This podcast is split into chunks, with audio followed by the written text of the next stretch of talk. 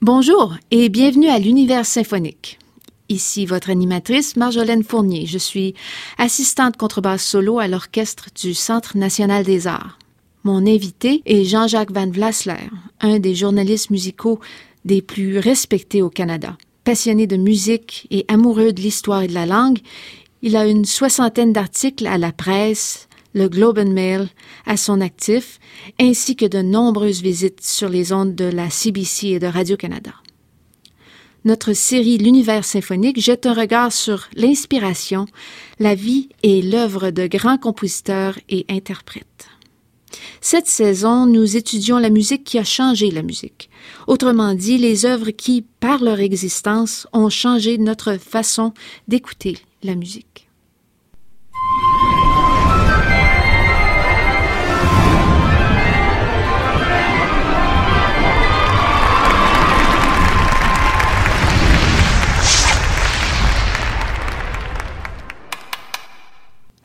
Bonjour et bienvenue au studio P3. Je rencontre aujourd'hui pour euh, la première fois de la saison euh, notre ami Jean-Jacques Van Vlasler qui va nous parler des œuvres qui ont transformé notre façon d'écouter la musique.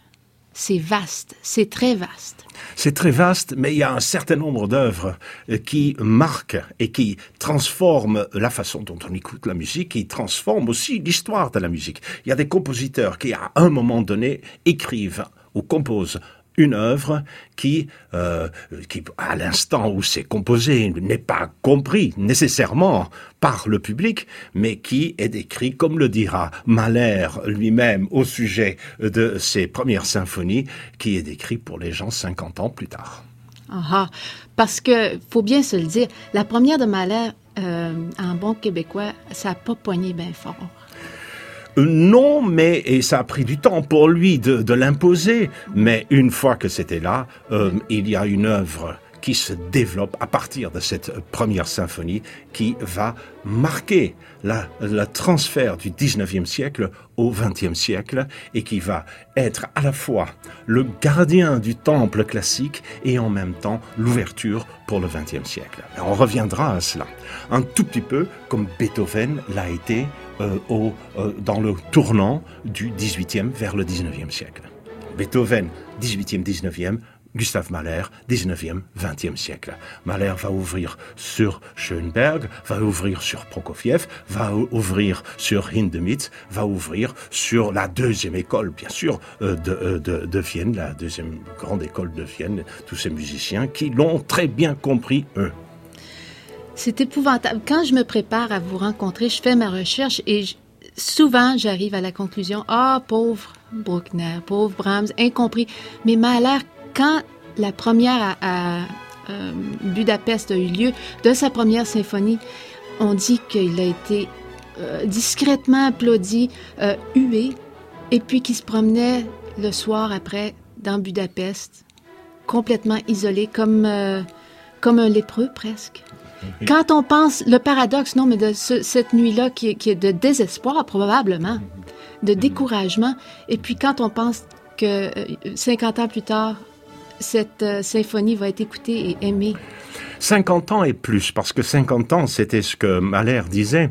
Euh, Mahler a eu le malheur de, de tomber aussi sur une période euh, européenne entre 1900 1933 et 1945 d'abord et euh, dans la prolongation euh, de, de, du régime communiste jusque dans les années 80 euh, à être refusé comme comme comme comme musicien d'abord parce qu'il était juif et en plus parce que c'était de la musique qui était de la musique qui n'était pas de la musique optimiste. Voilà.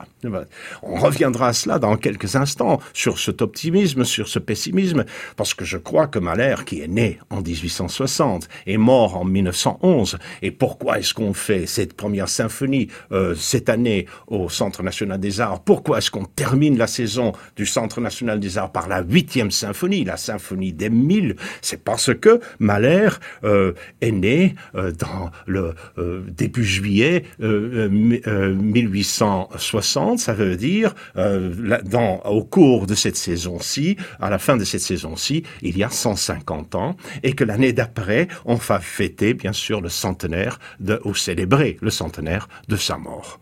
Alors, euh, Mahler, c'est celui, c'est le musicien d'abord qui va représenter le mieux euh, la complexité euh, et de l'atmosphère spirituelle de ce de cette monarchie autrichienne qui est en voie de disparition. Donc cette cette fin de siècle, le Weltschmerz, cette tristesse de fin de siècle du 19e siècle, mais en même temps aussi toutes les ouvertures qu'il y avait là. Vous savez que Vienne à cette époque-là avec la peinture, avec l'architecture et euh, le théâtre, les écrits et la musique était le centre du monde, le centre de cette transformation du monde. Et Mahler est évidemment un des porte-drapeaux de cette transformation du monde qui va ouvrir sur un XXe siècle tragique.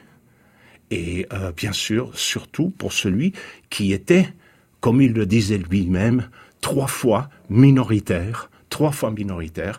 D'abord né en Moravie, qui fait partie de la Bohème, mais qui est une minorité slave à l'intérieur de la Bohème. Et puis en tant que parlant allemand, c'est-à-dire minorité à l'intérieur de ce monde slave. Et puis en tant que juif euh, dans le monde, comme il le disait en tant que minorité, c'est-à-dire trois fois euh, marginal, trois fois marginal, enfant de parents qui ne s'entendaient pas, enfant euh, qui, qui, qui, bien sûr, extrêmement individualiste, hein, et euh, un enfant euh, physiquement, et un homme physiquement assez petit qui va, qui va être hanté par ce questionnement de fin de siècle, extrêmement intelligent, hein, extrêmement intelligent, euh, euh, avec un sens de l'humour, mais beaucoup plus de l'ironie, de l'ironie mordante, qui était bien sûr extrêmement important pour lui quand il était chef d'orchestre et qui faisait souffrir ses musiciens à l'intérieur de l'orchestre. On reviendra à son, son rôle de chef d'orchestre parce qu'il est intimement lié à la formation des symphonies euh, qu'il va créer les unes après les autres. Les symphonies de Gustave Mahler, hein, qui, ne vont pas seulement représenter la première de toute une série de symphonies, il y en aura dix plus le chant de la terre auquel il n'a pas donné de nombre, hein, mais qui sont en, total en fait onze symphonies, qui se tiennent les uns les autres, qui sont en même temps la réflexion de cette atmosphère complexe spirituelle de euh, la, de, de, de, de la fin du siècle 19e siècle et du début du 20e siècle, et qui sont aussi le journal intime de Mahler. Jamais les symphonies n'ont autant collé à la vie réelle d'un compositeur que avec Gustave Mahler. Donc il y a les deux. Il y a cet individualisme qui ressort et d'autre part, il y a la représentation d'un univers qui est en train de se transformer complètement. Je voudrais dire quelque chose. En quoi est-ce qu'elles changent ces symphonies? En quoi sont-elles différentes de, de, des symphonies de Mozart, de Haydn et de Beethoven?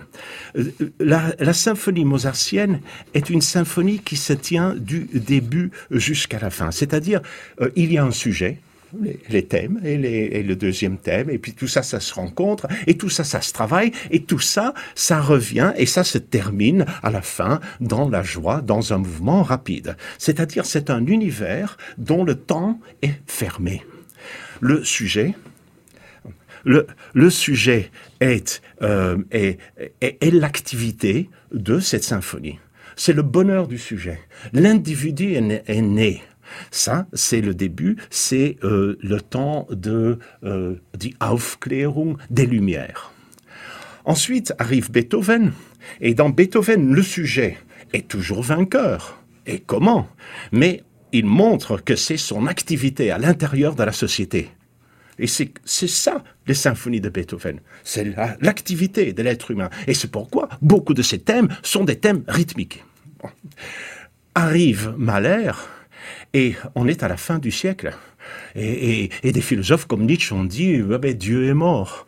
Et puis on ne sait plus à quel saint se vouer dans tous les sens du terme, à quel saint se vouer. Et euh, va se poser et hanté par un questionnement interne, sombre de mais est-ce que tout cela a du sens?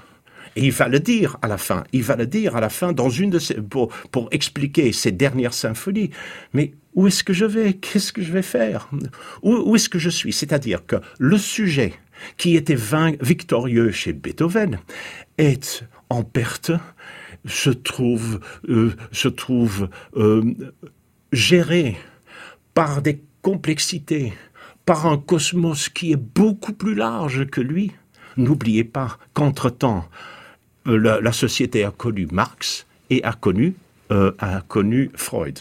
Marx qui dit, d'une part, que euh, y a des, euh, éléments, euh, que la société est significativement plus grande que l'ajout de tous les individus, c'est-à-dire que nous sommes tributaires de règles de jeu qui nous dépassent en tant qu'individus.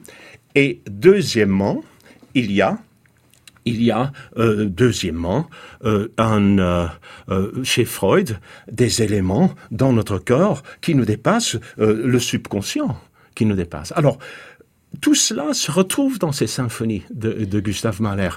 Et puis, l'individu est, est perdu. Il est perdu dans des choses qui sont beaucoup plus larges. Et c'est pourquoi Mahler dit à la fin, au sujet de ces symphonies, que il y a, que mes symphonies sont s'il y a des limites à une œuvre, à une symphonie, c'est qu'elle est mauvaise.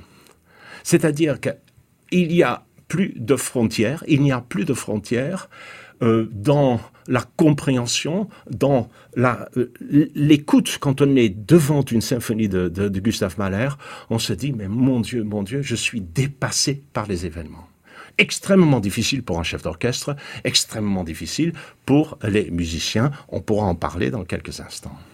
Mais vous venez d'éclaircir beaucoup de choses parce que moi, je suis souvent à l'écoute d'une symphonie de Mahler. Je suis dépassée. Là, vous, avez expliqué beaucoup de choses.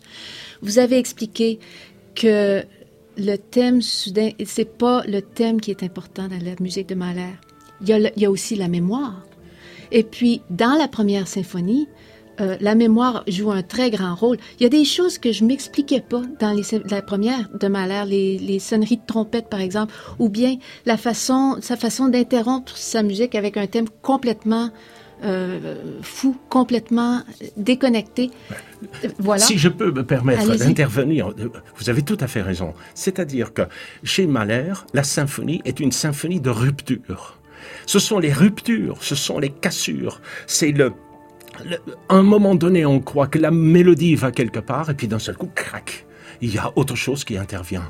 C'est-à-dire que euh, notre route n'est pas faite de A a, Z. Notre route n'est pas claire comme dans les symphonies de Mozart, ni dans les symphonies de Beethoven qui sont formidables. On sait où on va. On va en pleine victoire après la, la, dans, la cinquième symphonie de Beethoven. Non, ici, c'est comme un, comme une rivière, comme une source qui descend des montagnes et qui disparaît dans la mer.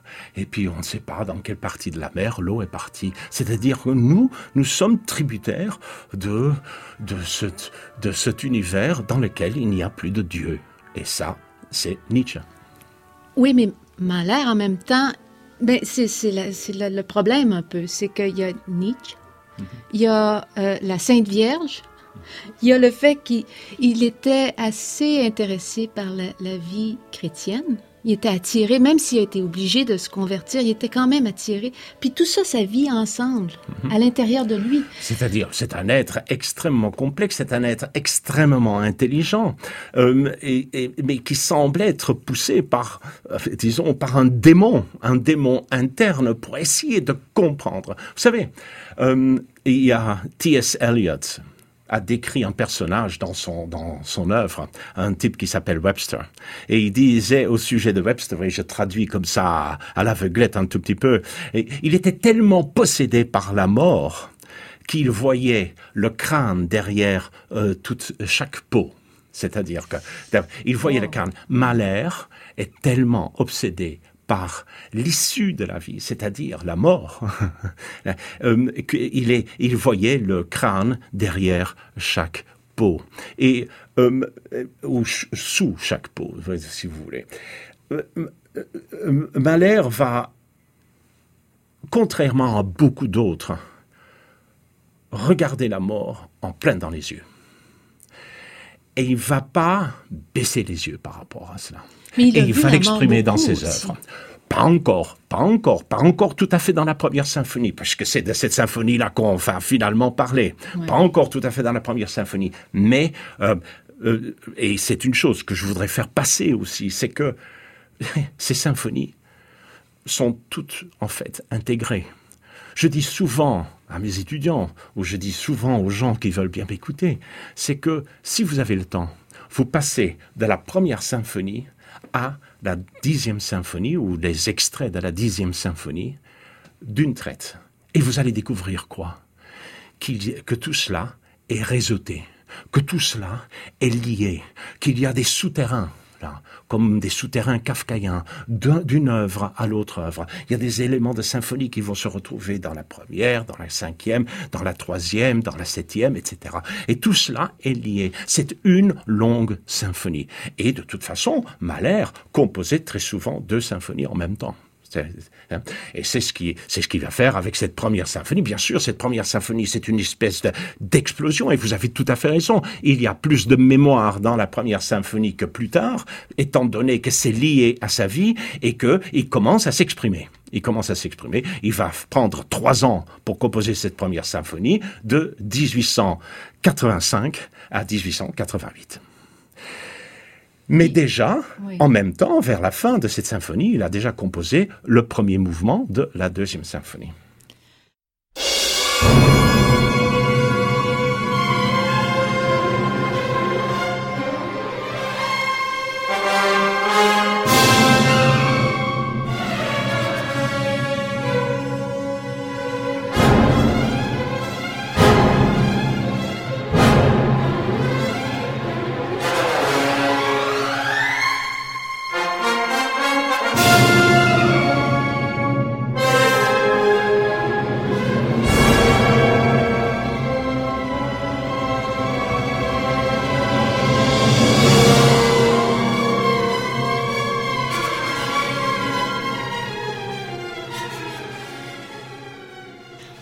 J'ai deux questions pour vous. Vous parlez de tunnel. Ça fait les deux questions. La première serait est-ce que ce tunnel-là serait pas toutes les, les œuvres vocales, euh, les, chants d'un compagnon errant, dont il va utiliser les thèmes partout, et puis euh, euh, son cycle de Lied von der Erde, les chants de la terre, tous ces tous ces leaders qu'il va utiliser, il va utiliser ces thèmes vocaux dans ces symphonies. Et puis, c'est ça qui soutient tout ça, ou la poésie de, ces œuvres-là. Il y a cette question-là. Et puis, ce que vous, vous êtes en train de me dire, c'est que moi, normalement, je reviens à cet exemple-là, mais quand j'entends une sonnerie de trompette, ça veut dire qu'il y a quelque chose de gros qui va se passer. Vous me dites, euh, une symphonie de Mahler, c'est un ruisseau qui descend, qui descend vers l'océan. Alors, je suis assise, je regarde le ruisseau qui est la symphonie, et puis au loin, j'entends des trompettes. Ça ne veut pas dire qu'il y a quelque chose qui va se passer, mais que c'est là. c'est ça que vous êtes en train de me dire. Alors, pour l'auditeur, qui, c'est sa première symphonie, comment est-ce qu'il doit écouter? C'est ça ma question. Alors voilà, deux, il y a deux questions là. Hein. Vous avez posé euh, deux questions. Euh, tout d'abord, vous avez tout à fait raison, c'est-à-dire que le lien entre les leaders de Mahler et ces symphonies euh, sont énormes. C'est-à-dire que tout ça, ça s'intègre l'un dans l'autre. Euh, dans la première symphonie, vous allez avoir deux des quatre chants euh, de, la suite des compagnons, du compagnon errant qui se retrouveront dans, le premier mouvement et dans le, trio du troisième mouvement. Voilà, hein, dans la partie centrale du, troisième mouvement. Vous allez avoir deux, deux chants euh, qui vont exprimer ce qu'il est en train de dire à l'intérieur de la symphonie. Ça, c'est une chose. Euh, pour ce qui est de, des, des, autres symphonies, très souvent, il intègre même un des chants qu'il a composé pour une suite de, de, chant et qu'il intègre à l'intérieur de la symphonie, comme dans la deuxième symphonie, dans la troisième symphonie, vous allez retrouver ça, et dans la quatrième symphonie. Parce qu'il y a des hein? chanteurs. Ah, bien sûr, parce qu'il envoie les chanteurs. Et, il va faire la même chose aussi dans la, le chant de la terre et dans la huitième symphonie. Bon, les autres symphonies sont sans chant, mais il y a des éléments d'autres euh, suites euh, qui se retrouvent là-dedans. Par exemple, dans la cinquième, sixième et septième symphonie, où il n'y a pas de chant en tant que tel, vous avez euh, ce merveilleux cycle qui est le, chant des enfants morts, Kindertotenlieder. Les Kindertotenlieder qui composent en 1900 est essentiel pour tout le reste qui suit. C'est donc à partir de la cinquième symphonie, euh, ils s'inscrivent, ils s'instillent à l'intérieur de, de toutes ces symphonies. Bon, ça c'est la réponse à votre première question. Euh, deuxièmement, il est évident que euh, dans cette première symphonie, dont nous allons parler pendant quelques minutes maintenant, euh, il va y avoir la réalité qui va intervenir après une introduction très discrète, lente, étouffée du premier mouvement. il va y avoir la réalité du monde qui va s'inscrire. Vous savez, les symphonies de Beethoven, ce sont des symphonies tragiques, c'est-à-dire que la réalité du monde n'entre pas dedans. C'est euh, à partir d'un euh, d'un thème, cinquième symphonie, hop, et on termine avec ce thème. C'est une unité de force de volonté euh, qui de, de, de, comment est-ce que il y a de, ce sujet qui prend le monde en main.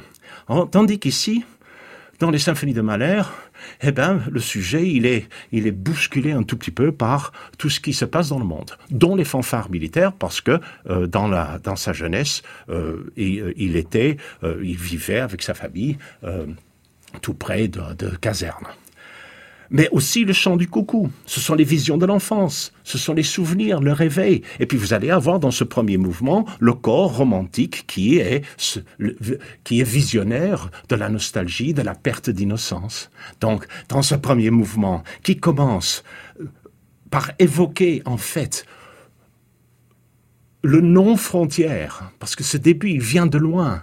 et il entre, et c'est l'infini de la nature l'infini de la nature.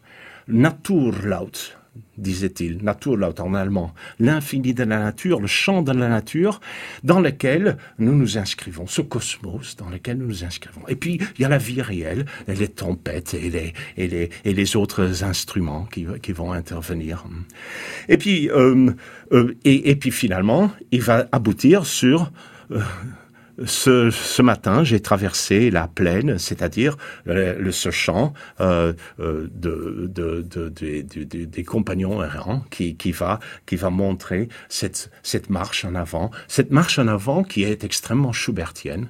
Mais Schubert aussi, c'est un vendeur. C'est quelqu'un qui se promène et qui se perd un tout petit peu à gauche à droite d'une variation à une autre variation et qui ne revient pas au même endroit, comme Mahler. Mahler part dans une symphonie et il arrive, il passe d'une modulation à une autre modulation, d'une cassure à une brisure et il n'arrive pas à la même place, il arrive quelque part d'autre, bousculé par les vents du monde. Voilà, eh premier mouvement.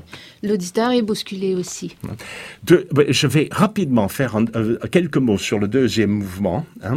Ce deuxième mouvement est un Landler c'est-à-dire le, le, chant, mais on va y retrouver le chant Hansel und Gretel, qui, qui est un des chants qu'il a composé tout à fait dans sa jeunesse, et vous, on va y retrouver les battements de pied et le yodeling, le yodeling de, de cette Autriche, qui est, qui sont les plaisirs primitifs de la vie de campagne. Et puis dans le troisième mouvement, qui est un mouvement absolument extraordinaire, qui est, euh, qui est euh, bâti sur un conte de fées à donner le frisson, hein, et qui, qui parle du, du spectre de la mort qui, qui est toujours autour de nous, ah, Mahler et la mort, enfin il le regardait en plein dans les yeux et il le bâtit sur Frère Jacques, que nous connaissons tous très bien, qui est dans la première et la troisième section, et au milieu, dans la, euh, section intermédiaire, pour échapper à la réalité, il, il va, il va inter, intercaler Zwei Augen so blau, deux yeux tellement bleus, qui est un autre chant, qui est un autre chant des compagnons errants. Et ce, ce chant, qu'est-ce qu'il dit? Je voudrais m'endormir, m'échapper de la réalité à travers le sommeil. C'est ça ce que le chant dit. C'est, c'est ce que Richard Strauss dit dans Im Abendrot, ce dernier des quatre chants que, que, Richard Strauss compose aussi à la fin de sa vie. Je m'endormir, m'endormir, je vais m'échapper de la réalité. Et puis la réalité, c'est, c'est le retour de ce frère Jacques chanté sur le rythme et sur le rythme d'un chant, euh, d'un chant juif que, qui revient. Et dans le dernier mouvement, lui-même dit qui ouvre sur le cri d'un cœur blessé va se terminer en victoire du héros, c'est-à-dire il prend le monde en main, c'est le jeune, jeune Gustave Mahler qui prend le monde en main et ça se termine bien sûr avec une marche triomphale. Jean-Jacques, on a fait un, bref, euh, une, une brève visite de la symphonie. Mais Mahler ce qu'il voulait être, c'était un compositeur, mais en fait, ce qu'il a été aussi, ou surtout, c'est un chef d'orchestre. C'est un très grand chef d'orchestre. D'opéra. Surtout qu'il a, sa carrière l'a amené, tous ses voyagements étaient causés par ses, sa carrière de chef d'opéra. Euh, il a même fini à, à New York, au ben Metropolitan. Oui, ben oui. Ça fait est-ce que le fait qu'il dirigeait Verdi, qu'il dirigeait Wagner, qu'il dirigeait tous ces grands opéras, est-ce que ça est-ce que ça avait une influence sur son, sa, son œuvre de compositeur ou est-ce que ça l'a empêché? J'ai regardé un horaire de répétition qu'il avait pour la période pendant laquelle il a composé la première et la deuxième symphonie. C'est ridicule. Il, il, il, faisait 80 répétitions pour la Valkyrie à 80. Budapest. 80 répétitions. Vous vous imaginez, maintenant, les chefs d'orchestre arrivent le matin, ils font une répétition et vous avez le concert le soir parce que tout est devenu trop cher. 80. Quand il était, il a 32 ans, il est invité à, à Covent Garden à Londres. Il fait 18 représentations, dont trois cycles complets du, euh, de l'anneau des Nibelungen de, de Wagner. C'est un grand spécialiste de Wagner.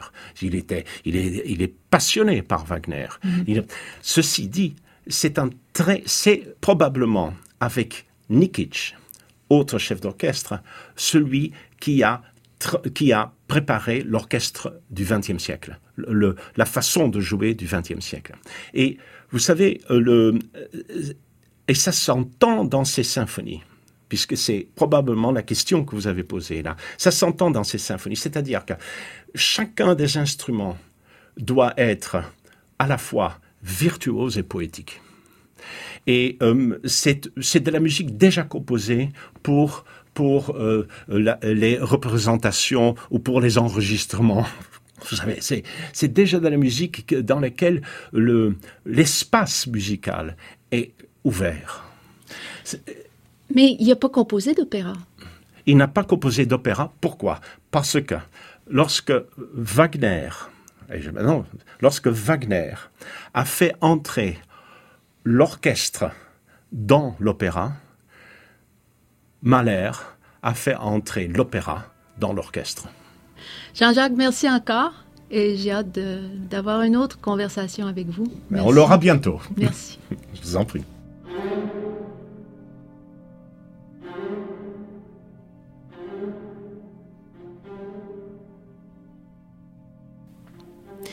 Voilà, ceci termine cet épisode de l'univers symphonique. N'hésitez pas à nous envoyer vos commentaires et questions. Écrivez-nous au balado CNA, balado avec un S, gmail.com. J'attends tous vos commentaires avec impatience. Je vous invite également à visiter notre balado cousine, la NACOcast, animée par notre premier basson, Christopher Millard. Vous pouvez vous abonner à cette balado et à toutes les autres balados provenant du CNA en visitant le site baladocna.ca ou en recherchant NAC CNA dans le magasin de musique iTunes. Les extraits musicaux sont fournis par Naxos Canada. C'est Marjolaine Fournier qui vous dit merci et à bientôt du Centre national des arts du Canada.